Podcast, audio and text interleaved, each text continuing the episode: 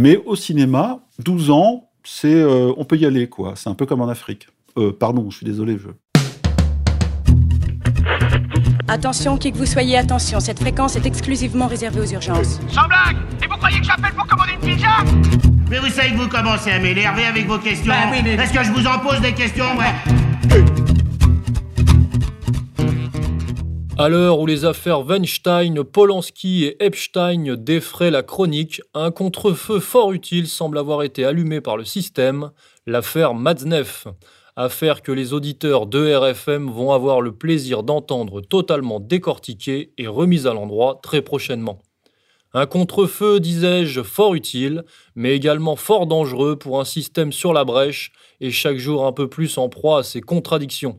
C'est le sens de notre 17e émission Don Étoile Info, dont le credo résolu est Ouvrons la boîte de Pandore, oui, mais jusqu'au bout. C'est parti. Gabriel Matzneff se retrouve progressivement excommunié du monde littéraire. Gallimard retire de la vente le journal de l'écrivain qu'elle publiait depuis 30 ans. C'est la première fois que la maison d'édition prend une telle décision. La souffrance exprimée par Madame Vanessa Springora dans le consentement fait entendre une parole dont la force justifie cette mesure exceptionnelle. Après l'ouverture d'une enquête pour viol sur mineur, le ministre de la Culture propose de réexaminer les décorations de l'auteur. Il juge également son allocation sociale injustifiée. Est-ce que M. Maznev, qui revendique le caractère autobiographique de ses récits, contribue à la renommée de la littérature française en se faisant, dans ses écrits, le chantre de la pédocriminalité Je considère que non. Certains intellectuels, comme le philosophe Alain Finkielkraut, mettent en garde contre une vindicte populaire. Une réflexion doit être menée, des limites mm. doivent être fixées, mais cet acharnement sur un homme malade, ne, euh, je n'ai pas envie d'y participer. L'ouvrage Le Consentement, quant à lui, a déjà été réimprimé pour atteindre 65 000 exemplaires. Décréter la chasse aux pédophiles dans le milieu culturel ou dans d'autres milieux élitistes, on va y revenir, constitue un risque, un paradoxe, une gageure pour un système quasi intégralement fondé sur la transgression, la perversion et l'immoralisme. Qu'à cela ne tienne, nous avons décidé de prendre le mot d'ordre à la lettre. S'il s'agit de traquer l'éphébophilie sur injonction féministe, soit, mais allons-y jusqu'au bout, mesdames. Et s'il s'agit de traquer la pédophilie mondaine sur injonction politique et communautaire, soit, allons-y jusqu'au bout, messieurs. Monsieur Corias, une émission ne suffirait pas évidemment pour mener ce travail de manière exhaustive, vu tous les domaines touchés par les phénomènes précités, mais je vous propose que vous nous livriez quelques éléments de votre cru, ou en tout cas que vous nous rappeliez quelques éléments concernant le, monde du cinéma, rien que ça déjà je pense euh, suffira. Euh, le monde du cinéma qui est un milieu grand public et qui va peut-être parler plus directement, plus facilement, de manière plus évidente à, nos auditeurs. L'avantage du cinéma, déjà, c'est qu'on peut parler de ce qu'on veut, puisqu'il y a l'alibi artistique. Donc, on peut parler de sexualité, hein, puisque c'est le domaine qui, euh, qui nous intéresse aujourd'hui, et on peut parler de toutes les sexualités, euh, car l'art justifie tout. Alors, déjà, il faut que ce soit de l'art, hein, et euh, il y a des grands films qui ont parlé, par exemple, vous avez cité l'éphébophile ou la pédophilie, mais il y a aussi l'inceste, hein, des films en ont parlé, et lorsque l'angle est purement artistique, voire politique, pourquoi pas Parce que ce sont des, des domaines sociétaux qui doivent pas échapper à la réflexion et à l'analyse.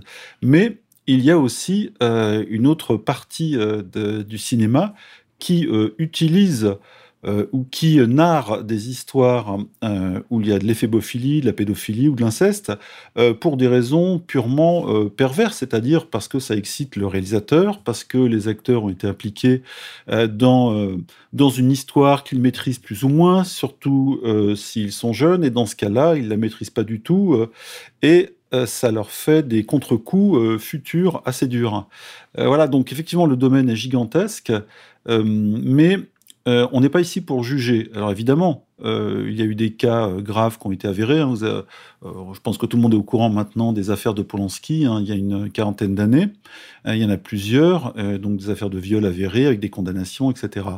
mais le cinéma français, qui a l'air très pur par rapport à ça et par rapport à ce qu'on va raconter sur Hollywood, a, été lui aussi le grand spécialiste du film qui franchit la ligne rouge mais vu d'aujourd'hui. C'est-à-dire que dans les années 70, hein, moi j'ai retrouvé, je pense que vous les connaissez aussi, toute une pléiade de films qui parlaient des amours enfantines, c'est-à-dire enfant-enfant ou adulte-enfant. Et à l'époque, hein, comme on le sait euh, depuis euh, l'affaire Matzneff avec la, culture française, euh, ces choses-là n'étaient pas indécentes, n'étaient pas criminalisées, n'étaient pas dénoncées.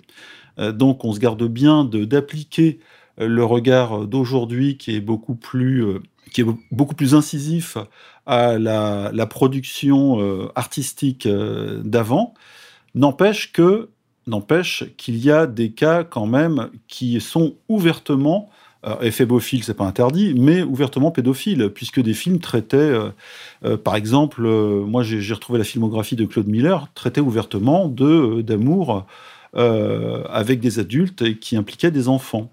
Dans ce cas-là, que faire aujourd'hui? Bon, Claude Miller est mort, hein, on va pas faire son procès, mais on a, on a des cas vraiment très précis euh, et très circonstanciés, avec en plus des acteurs et surtout des actrices qui euh, révèlent longtemps après leur mal-être, mais qui a été réel, hein, comme Julie Delpy qui raconte que c'est un milieu où euh, elle, très jeune, dès l'âge de 12 ans, on lui a proposé la botte.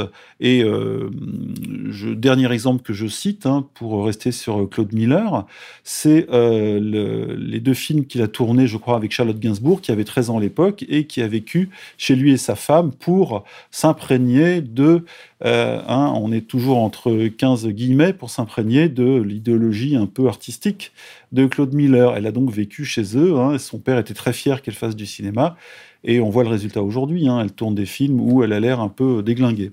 Voilà, donc j'ai fait un petit tour rapide. Là, c'est la France. Hollywood euh, présente dans, dans le genre des choses qui vont beaucoup plus loin parce que les Américains, eux, n'ont jamais eu peur de parler de ça. il y a des livres qui parlent des turpitudes sexuelles comme Hollywood Babylone qui ont été écrits, euh, qui sont littéralement trash. Hein. Alors évidemment, ils sont euh, ils sont traduits en français. On peut... Non, ils sont pas traduits en français, pas forcément.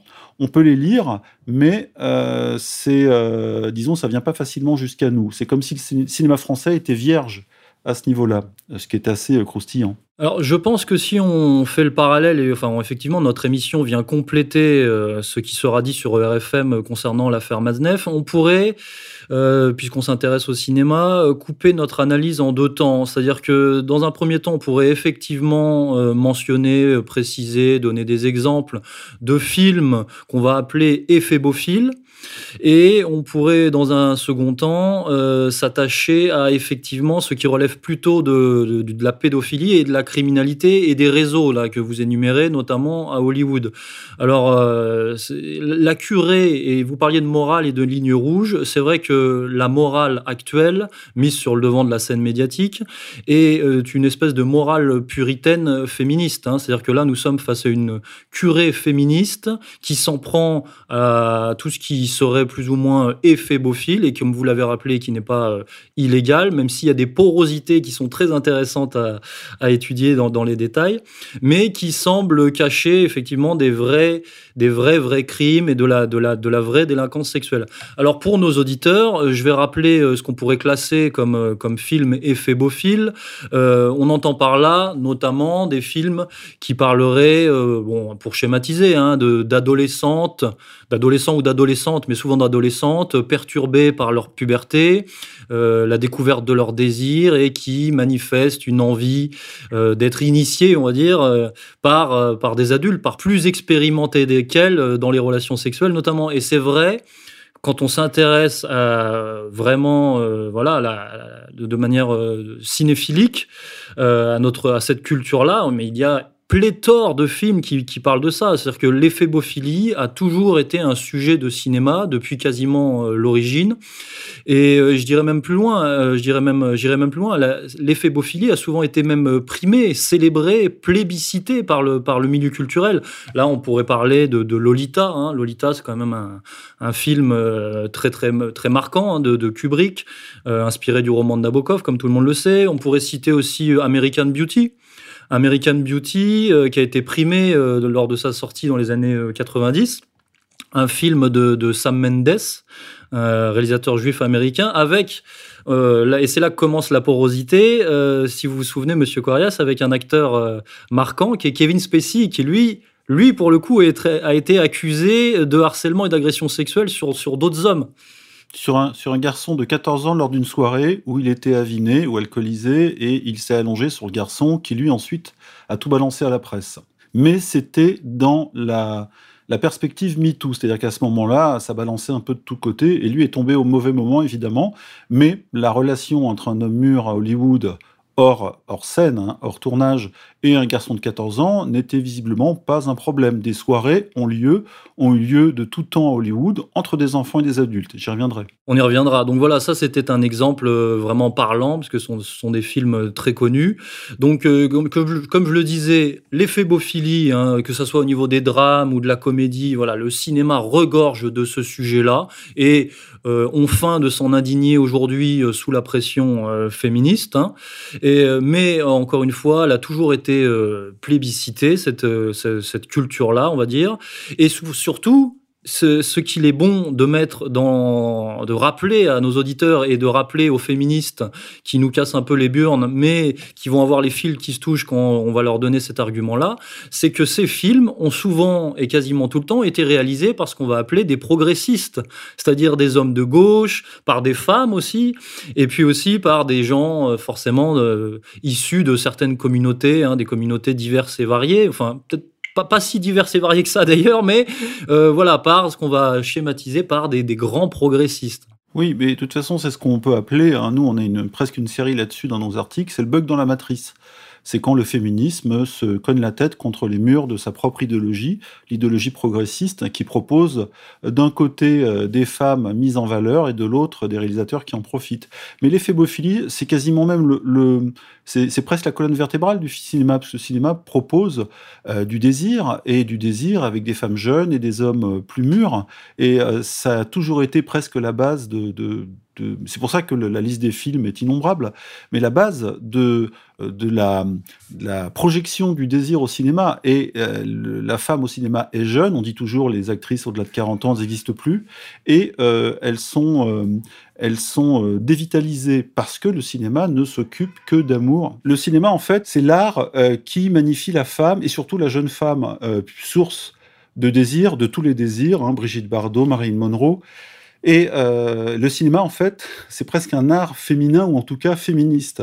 Dans cet esprit, alors évidemment, les féministes diront que le cinéma, c'est l'inverse du féminisme parce que c'est euh, destiné au désir de l'homme. Oui, mais voilà, les femmes sont belles au cinéma et les hommes vont au cinéma, entre autres, pour voir des jolies femmes.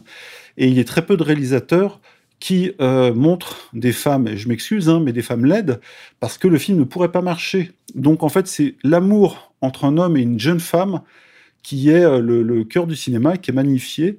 Et ça, euh, c'est inévitable. Et du coup, l'éphébophile, euh, c'est la structure même du cinéma. Le, désir, la beauté, la jeunesse, etc. Évidemment, derrière, ensuite, se glissent des réalisateurs qui, eux, sont des adeptes de, femmes beaucoup plus jeunes, d'amour avec des femmes beaucoup plus jeunes, voire des très jeunes filles ou des enfants. Voilà, donc euh, le, glissement est tout à fait possible, surtout dans un monde où la culture, le talent, voire le génie excuse tout. On l'a vu avec Nabokov euh, et Lolita. Hein. Nabokov, quand il passait chez Pivot, il se gênait pas pour dire que, euh, que son, son roman était ouvertement pédophile. Hein, voilà, Matzneff aussi, etc. Bon.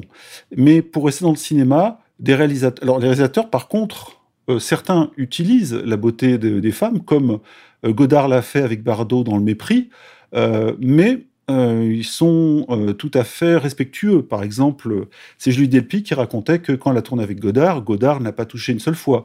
Alors que la plupart des réalisateurs sont amoureux de leurs héroïnes et essaient de, de les faire passer dans leur lit. De leur muse leur muse, c'est exactement ça. Alors c'est là où on peut effectivement citer Julie Delpy, qui avait déclaré euh, je cite, dans les années 80, une fille de 12 ans avec un metteur en scène de 50, c'était normal. Moi, je pense que c'est de la pédophilie, mais on le tolère euh, sous couvert de Oh, je suis un artiste, elle est ma muse, je peux bien la baiser. Ouais, et, j'ai retrouvé moi une, citation en échange entre Ruquier et Giraudot, Bernard Giraudot, qui est un acteur français des années 80, voire 90, mais après, il est mort, euh, il est mort d'un cancer. je crois que c'était en, 2007, donc il y a une bonne douzaine d'années. Et euh, Giraudot racontait son film et il disait, un texto, moi j'ai retrouvé l'exact verbatim. J'ai rencontré deux, travestis, un très très jeune, extrêmement belle, donc une, un travesti ou une, hein, magnifique, absolument incroyable, et j'ai rencontré son double probablement quelques années plus tard. Et là, Riquier lui dit, vous n'avez pas été précis au point de raconter qu'effectivement, cette maman de ce Juan, Juan, hein, quand il est gamin, elle le masturbe, elle le branle. Et le curé du village dit à Juna, cette salope, de me faire ça avec son propre fils. Je trouve quand même que ça va loin, Bernard Giraudot, vos histoires. En fait, histoire d'inceste et de pédophilie. Hein. Et là, Giraudot répond, écoutez, il y a beaucoup de choses qui vont plus loin que ça. Voilà, donc de manière totalement assumée, un film sur l'inceste et la pédophilie, euh, avec un animateur, Ruquier, ouvertement homosexuel, qui euh, ne s'en euh, scandalise pas. Alors, là aussi, est-ce que c'est de l'art, est-ce que c'est de la fiction? Mais les, contenus de ces films reflètent évidemment les obsessions, les fantasmes des réalisateurs. Et c'est toujours cette dualité et cette ambiguïté qui permet euh, à certains réalisateurs euh, quasiment pédophiles, hein, on n'est plus dans l'éphébophile là, de d'envoyer leur, leur fantasme sur l'écran et de prendre du plaisir avec ça. Alors effectivement, certains réalisateurs sont très euh, attirés par par le monde de l'enfance, hein, au sens large ou au sens restreint, mais on y reviendra et ça peut porter euh, interrogation, mais on va y revenir. Alors, ce que je vous propose, Monsieur Corras, c'est de vous euh, énumérer quelques films euh, qui pourraient illustrer voilà cette, cette, cette culture éphébophile. Et puis, si vous voulez réagir sur les, les, réalisateurs ou les acteurs ou les actrices avec quelques anecdotes, ça pourrait plaire à nos, à nos auditeurs. Alors, un grand film. Alors, il y a des, il y a aussi, il y a de très. Est-ce, est-ce que j'ai un buzzer ou un truc comme ça? Non, je, je, réagis juste par la voix. Il n'y a pas de buzzer. Vous réagissez. les auditeurs n'attendent que ça. Alors il y a des, il y a, il y a des très grands films hein, qui ont été, il y a des très bons films hein, qui, ont, qui, ont, été réalisés sur ce thème. Le, le blé en herbe de Claude Autant-Lara, hein, ou alors là c'est éphébophilie inversée, on va dire euh, à la Brigitte Macron, hein. c'est-à-dire que c'est une femme qui séduit un adolescent de 15-16 ans dans, dans, ce film-là.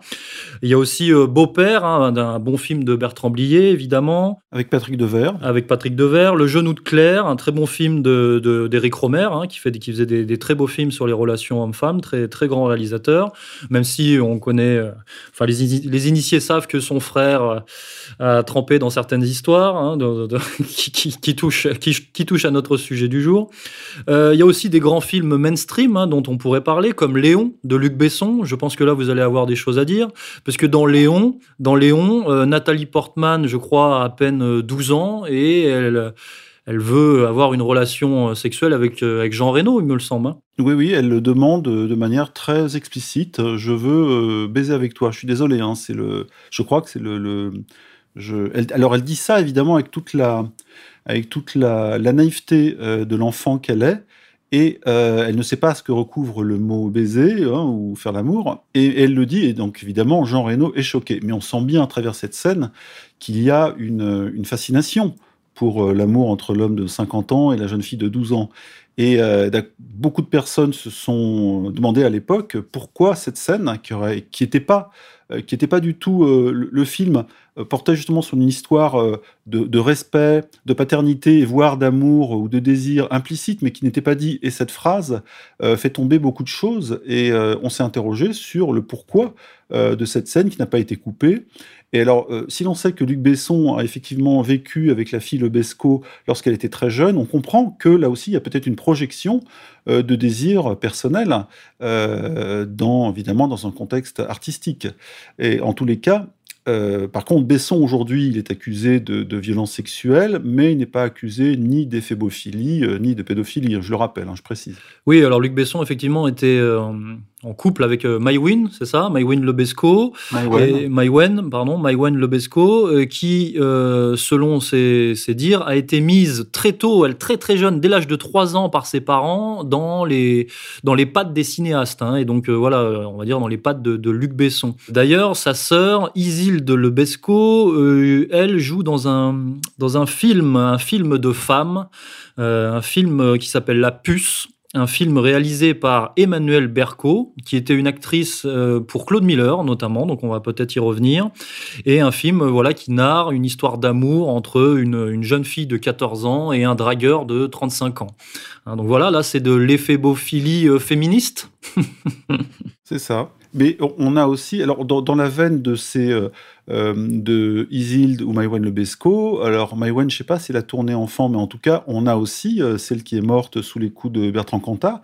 On a la fille Trintignant.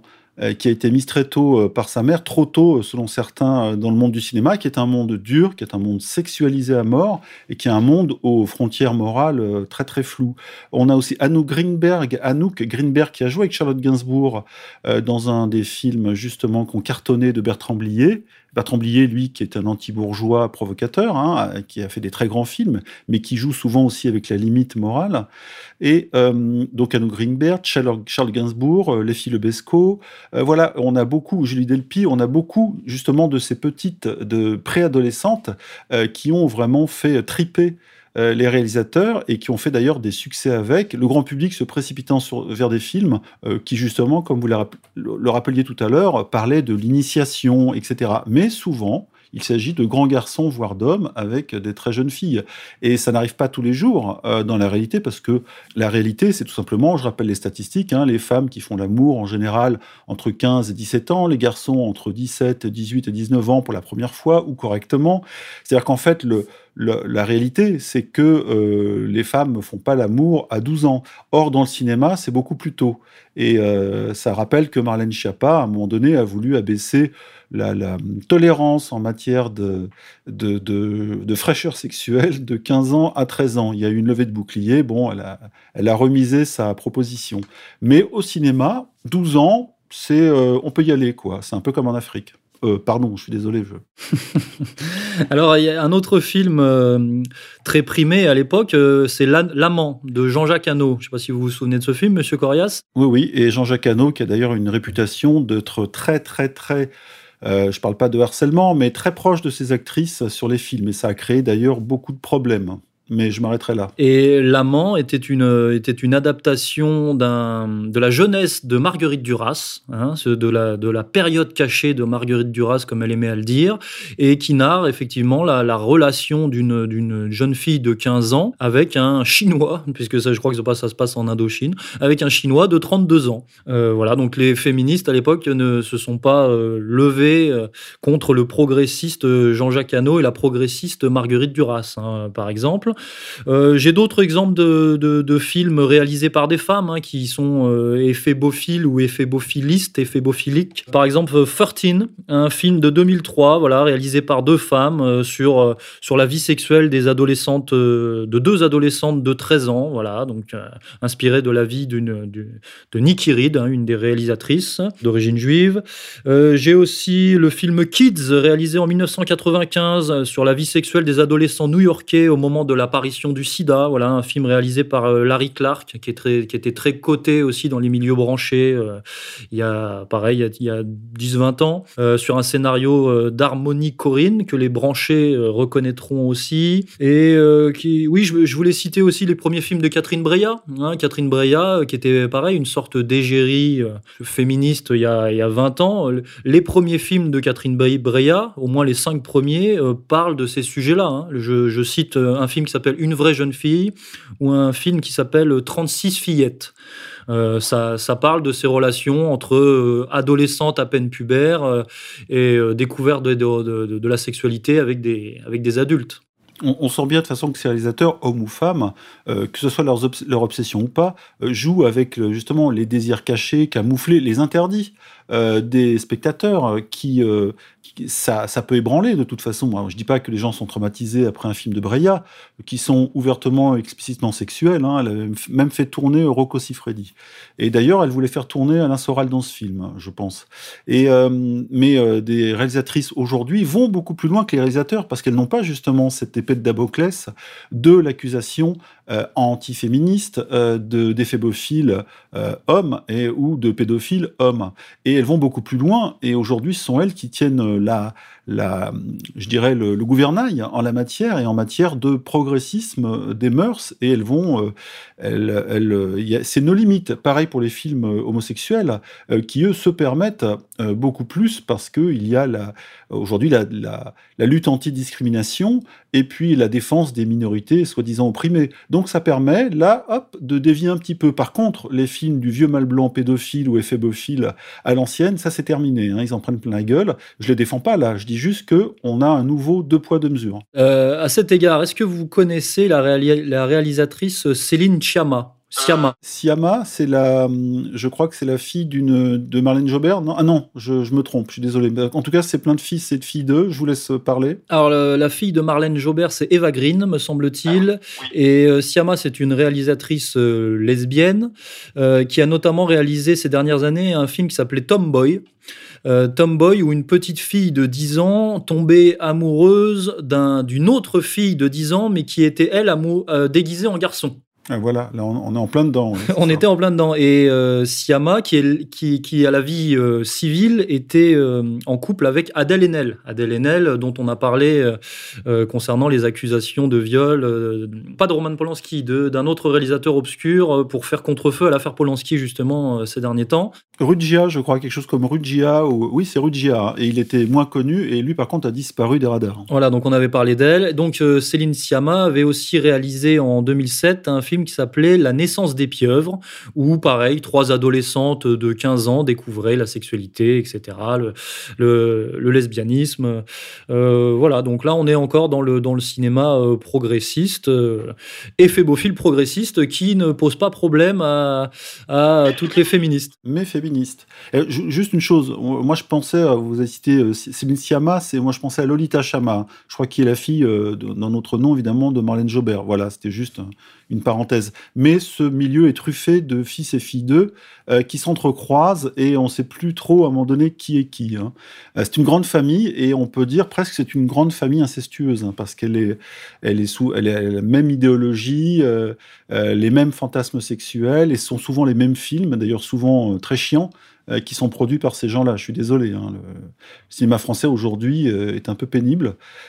Mais euh, euh, vous parliez tout à l'heure de, de, de, de, films avec euh, des, des, enfants de, de 10 ans, etc. Alors qu'on fait un film sur l'amour d'enfants entre eux, c'est possible. Hein. Alors il y a des films médiocres, mais il y a aussi de très grands films hein, qui ont été réalisés sur la question. Je pense à, à Nos Amours, hein, qui est un, on pourrait dire un chef-d'œuvre de Maurice Pialat, qui était un excellent, un très très grand réalisateur. Détesté par tout le milieu. Détesté par le milieu, qui parle donc d'une jeune adolescente de 15-16 ans qui multiplie les aventures amoureuses euh, joué par Sandrine Bonner à l'époque. Voilà. Et euh, ce film de Maurice Pialat était aussi écrit par euh, Arlette Langman, Arlette Langman, qui était, je crois, sa compagne à un moment à la vie, qui est la sœur de Claude Berry, dont le vrai nom est Langman. Hein. Le vrai nom de Claude Berry, c'est Langman. C'est pour ça que son fils, Thomas Langman, producteur de cinéma un peu sur le devant de la scène ces dernières années, voilà, s'appelle porte ce patronyme et ne s'appelle pas Berry, mais c'est le, le nom d'origine. Alors Claude Berry, on pourrait en parler peut-être. Claude Berry qui a fait tourner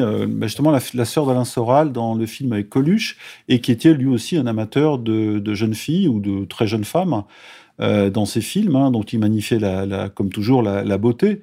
Et euh, il a notamment réalisé un film dont un remake a été fait plus tard sur les amours croisés alors là, c'est assez spécial, entre deux copains d'une quarantaine d'années, dont les deux filles adolescentes à peu près d'une quinzaine d'années euh, étaient donc très copines, et dont l'une tombe amoureuse euh, de, euh, du copain du père.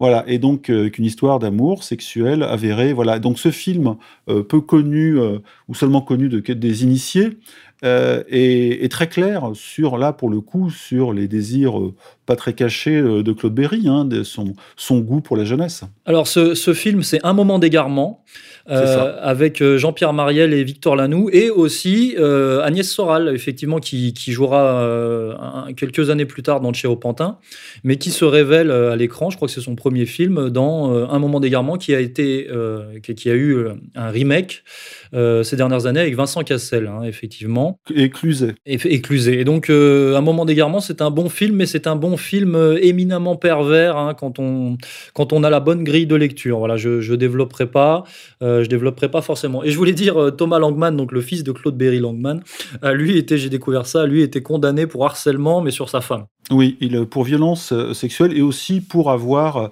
euh, pour avoir casté des prostituées euh, sur ses films. Donc soirée coque et pute, un peu classique dans le cinéma. Bon, ça, euh, je pense qu'il n'y a même pas de reproche. Mais par contre, il y a eu des violences sexuelles, pardon, des violences physiques sur sa femme et elle a porté plainte. Et bon, apparemment, il y a eu des tractations. Et puis aujourd'hui, Thomas Langman, je crois, est en procédure justement pour la, la réévaluation des...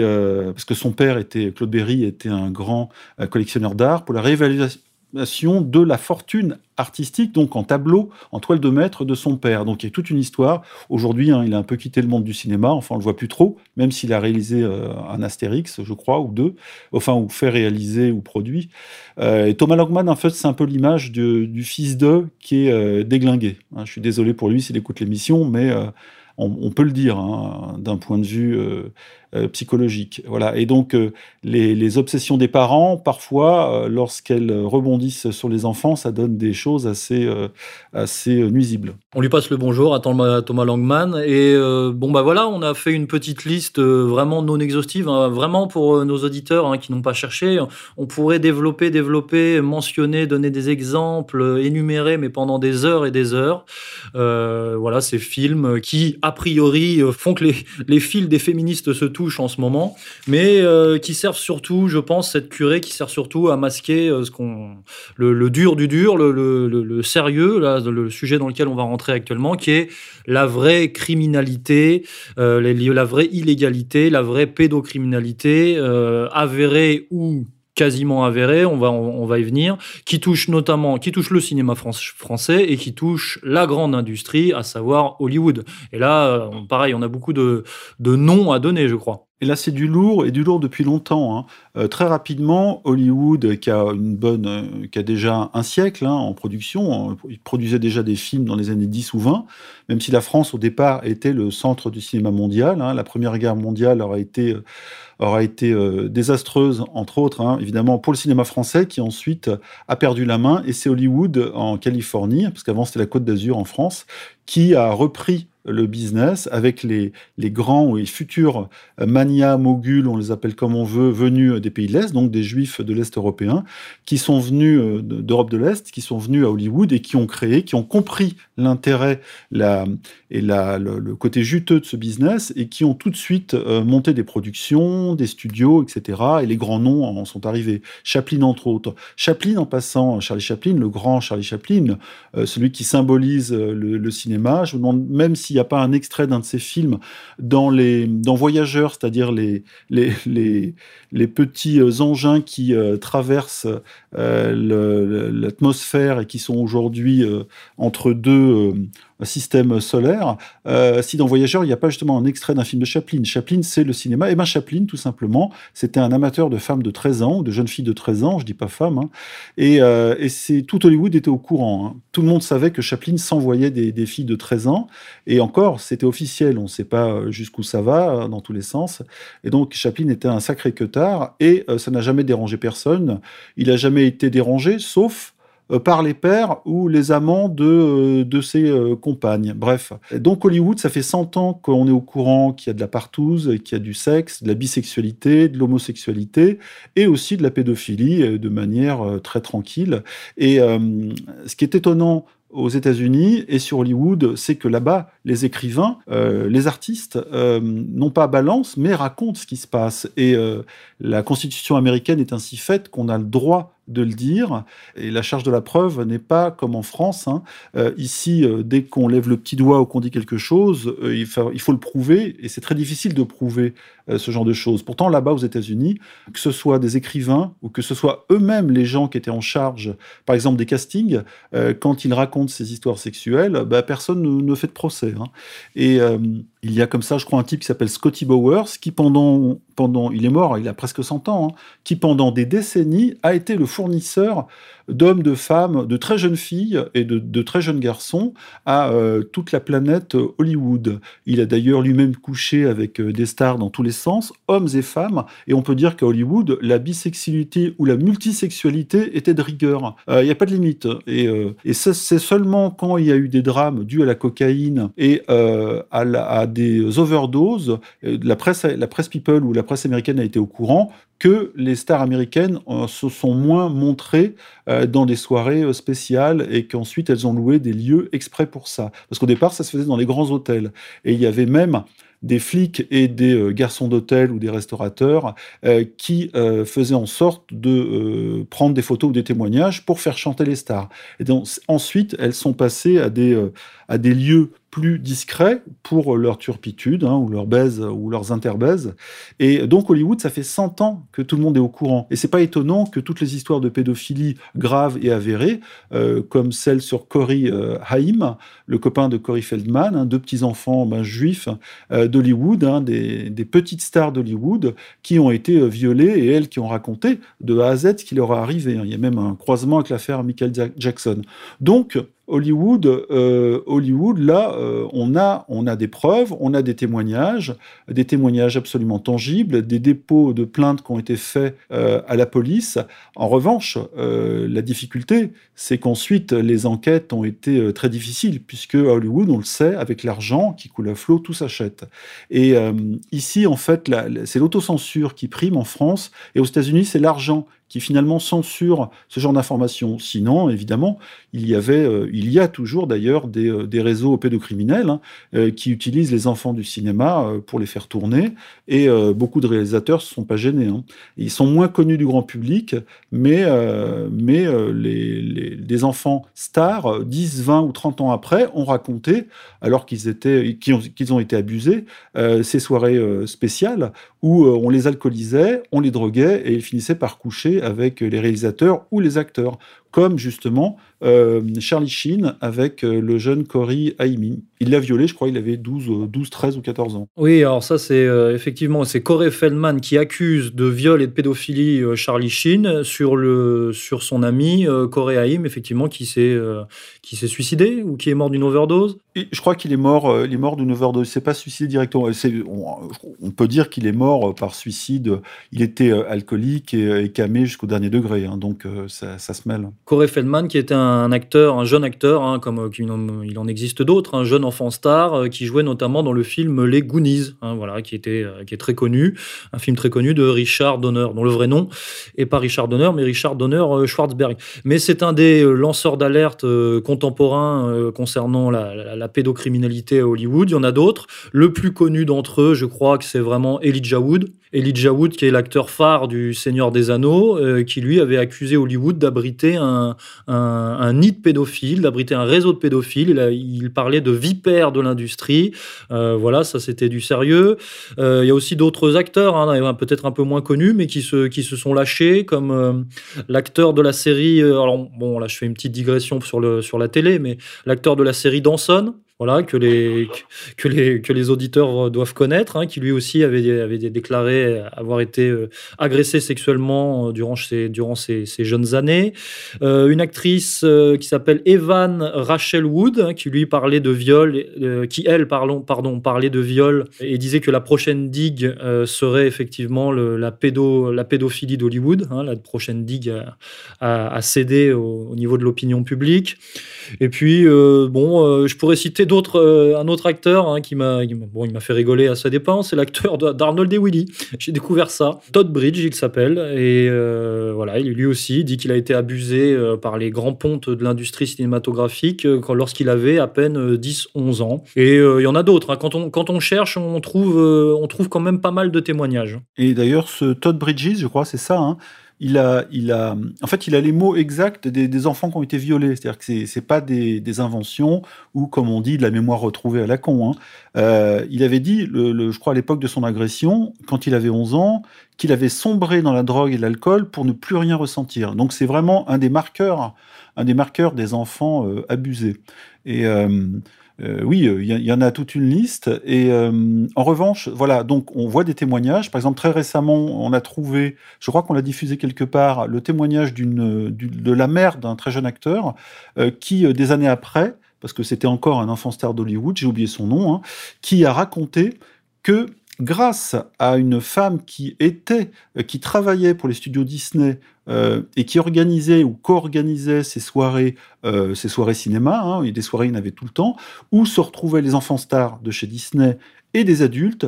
Elle racontait que l'alcool coulait à flot. Je rappelle qu'aux États-Unis, l'alcool pour les enfants, c'est interdit. Hein. quand on est, quand on est euh, mineur, on ne peut pas boire. c'est un crime. Hein. Eh bien, le, un délit, euh, tout du moins.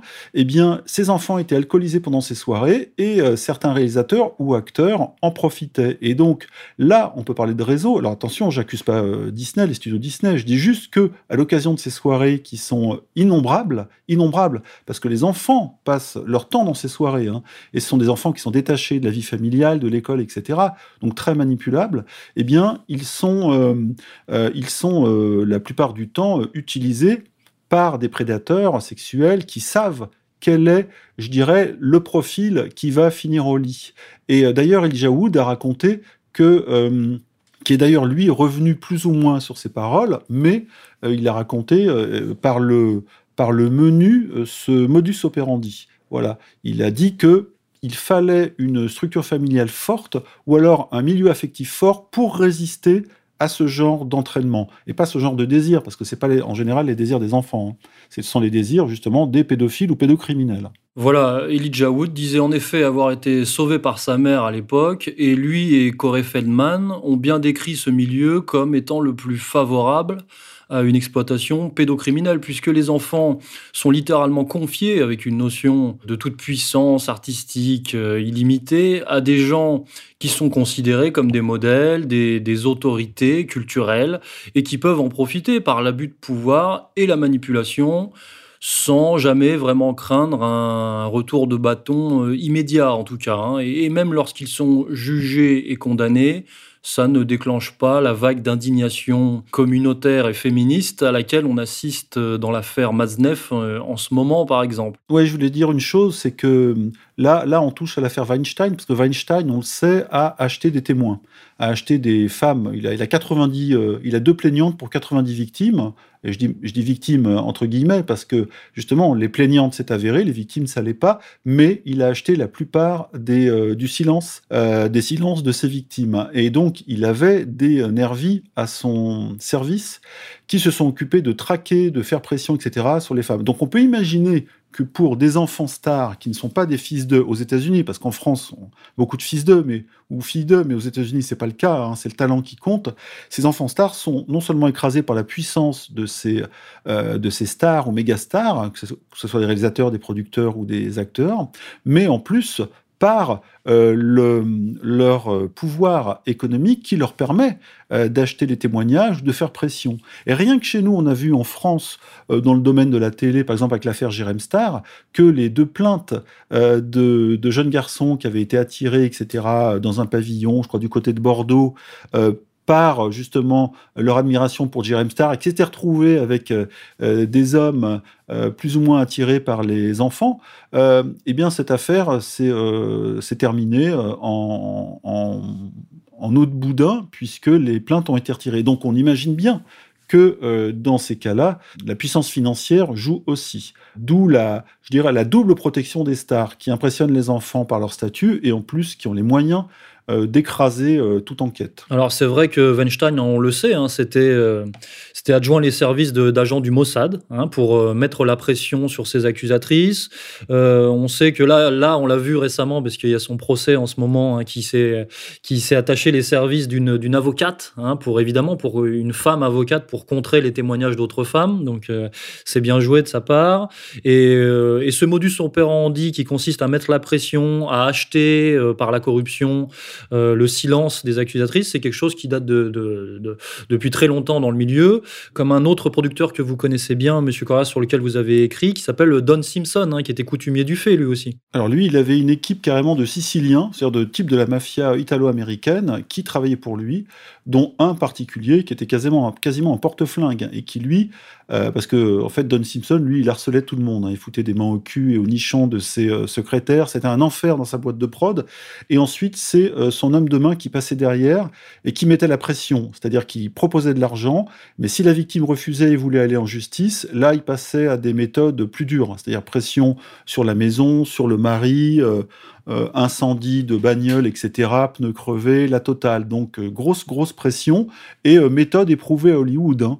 Et euh, d'ailleurs, je crois que c'est euh, James Ellroy qui raconte dans ses livres, quand il parle d'Hollywood, justement tout euh, l'univers sale de, des arrières-cuisines bien crades avec le système de chantage, la prostitution, même si lui ne parle pas de pédophilie, mais par contre il parle de tout ce système où l'argent se mêle aux enquêtes, où les flics sont achetés et où toutes les stars et les, toutes les productions, tous les studios ont leur propre enquêteurs, c'est-à-dire en fait, non pas maître chanteur, mais disons euh, groupe de pression. Oui, bah souvent les, ces pontes du cinéma finalement s'attachent les services de la mafia et même de, même de certains membres du renseignement.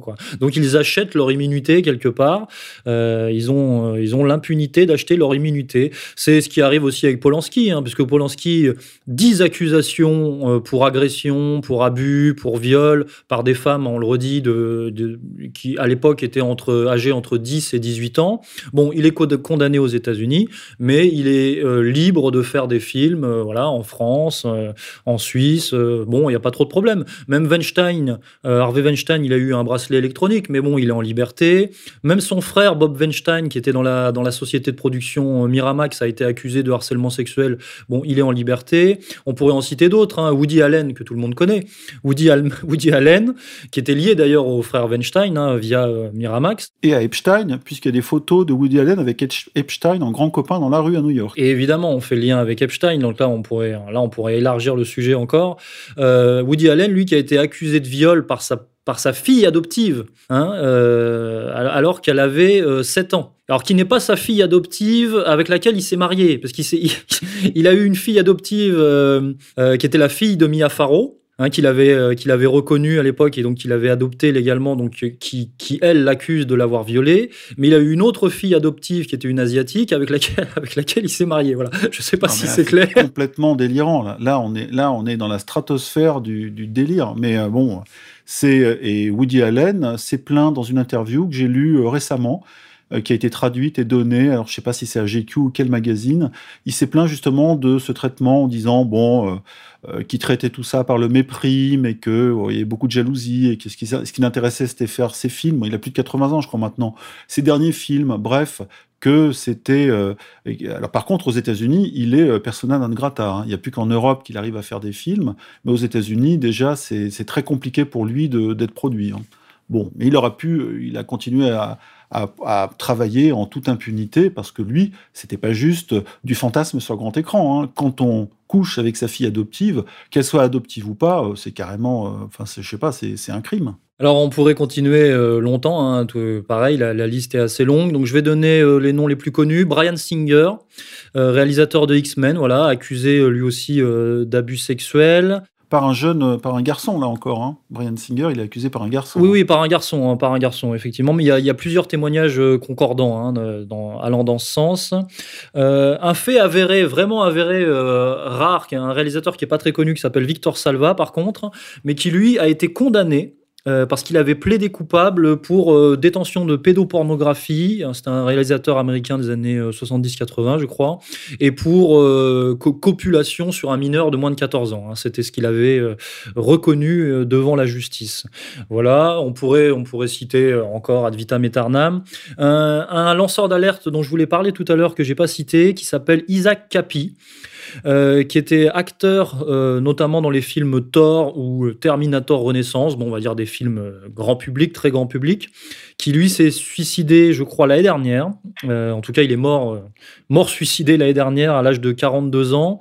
Et lui, il accusait l'acteur Seth Green, le réalisateur James Gunn et surtout et surtout le réalisateur Steven Spielberg, euh, dont on parlait tout à l'heure, qui, euh, a une fascination pour l'enfance. Hein. Steven Spielberg, tous ses films euh, sont très tournent, autour de l'enfance, on va dire. Justement, à ce propos, le sujet est abordé, mais de manière très indirecte, avec des pincettes, dans un des deux tomes du Nouvel Hollywood un bouquin énorme sur le cinéma américain des années 60, 70, voire 80. Et euh, le, le cas Spielberg euh, est abordé, mais entre les lignes. Et, euh, je laisse les gens découvrir ce que les auteurs ou l'auteur racontent sur Spielberg et justement sa, je dirais, sa, son indifférence aux femmes, mais le fait que les enfants le font vraiment triper. Et voilà, tous ces films portent sur les terreurs d'enfants, les fantasmes d'enfants, etc. Et donc il y a une lecture, il y a une relecture, une deuxième lecture des films de Spielberg avec les enfants, qui est euh, qui n'est pas anodine. Et là, là, on touche effectivement au Saint des Saints, au, Graal, hein, parce que si Steven Spielberg, euh, qui était euh, déifié dans les années 80-90, tombait, venait à tomber, et là, effectivement, on met en perspective le, décès d'Isaac Capi, peut-être, dont je vous parlais précédemment, on toucherait à du très, très, très, très lourd, plus que symbolique. Et d'ailleurs, je ne vais pas développer ici, on y reviendra dans une autre émission peut-être, mais Steven Spielberg a quelque chose à voir avec l'affaire Epstein lui aussi. Oui, mais Spielberg, par contre, d'un autre côté, hein, hormis son obsession pour les enfants dans son cinéma, hein, obsession ludique et bien sûr, euh, a, un autre travail en parallèle, plus documentaire, puisqu'il filme les témoignages des derniers survivants de la Shoah ou des déportations en Europe. Donc il a fait un travail euh, d'archiviste euh, énorme pour, le Congrès juif mondial ou je ne sais quoi, bref, pour le, oui, le sionisme international qui utilise la Shoah parfois pour, pour son propre progressisme. je, voulais juste, si j'ai si une petite minute, Monsieur de Brague, citer un échange qui a eu lieu dans un document, enfin qui a été diffusé dans un documentaire de Canal+, hein, il y a, en 2013, euh, où Charlotte Gainsbourg et Claude Miller ont été euh, interrogés. Je peux ou pas? Oui, bien sûr, on va, on va terminer là-dessus. Voilà, et donc euh, elle, a, elle, a, joué dans L'Effronté et Eux en 1985, hein, donc elle était enfant, hein, et elle raconte, voilà, une fois que je l'ai rencontré, donc Claude Miller sur L'Effronté, on s'est pas perdu de vue jusqu'au tournage de La Petite Voleuse, un deuxième film avec lui, c'était naturel, enfin. Euh, donc voilà, j'avais été embarqué par Annie, c'est la femme de Claude Miller. J'ai très vite été adopté par cette femme. J'avais l'impression, j'y allais tout le temps, j'y allais tous les week-ends. Enfin, et plus que Claude, c'était son milieu, sa famille, même ses parents. J'avais rencontré qui me, qui m'ouvrait la porte. C'était tellement différent de chez moi. Il m'a fait toute mon éducation cinématographique, hein, je précise. Il me l'a faite.